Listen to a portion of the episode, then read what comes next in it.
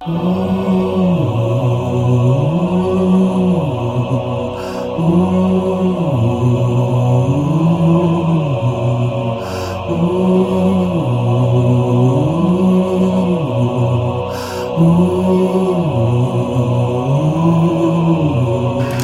four in the morning, the end of December. I'm writing you now just to see if you're better. New York is cold, but I like where I'm living. There's music on Clinton Street all through the evening.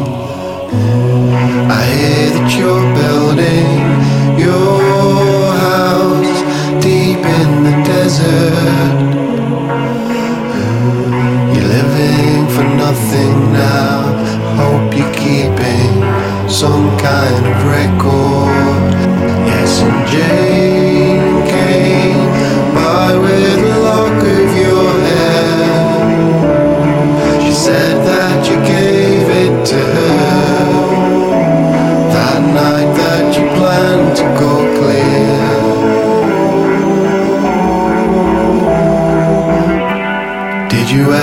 go clear? The last time we saw you, you looked so much older. Your famous blue raincoat was torn at your shoulder.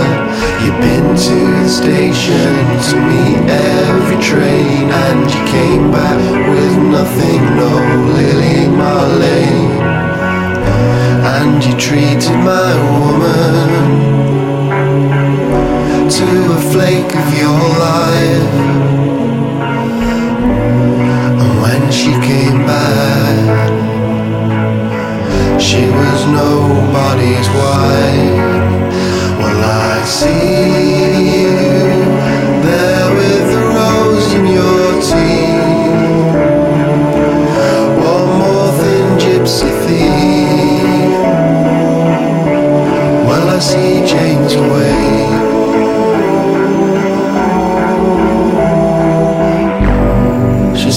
sends regards. What can I tell you, my brother, my killer?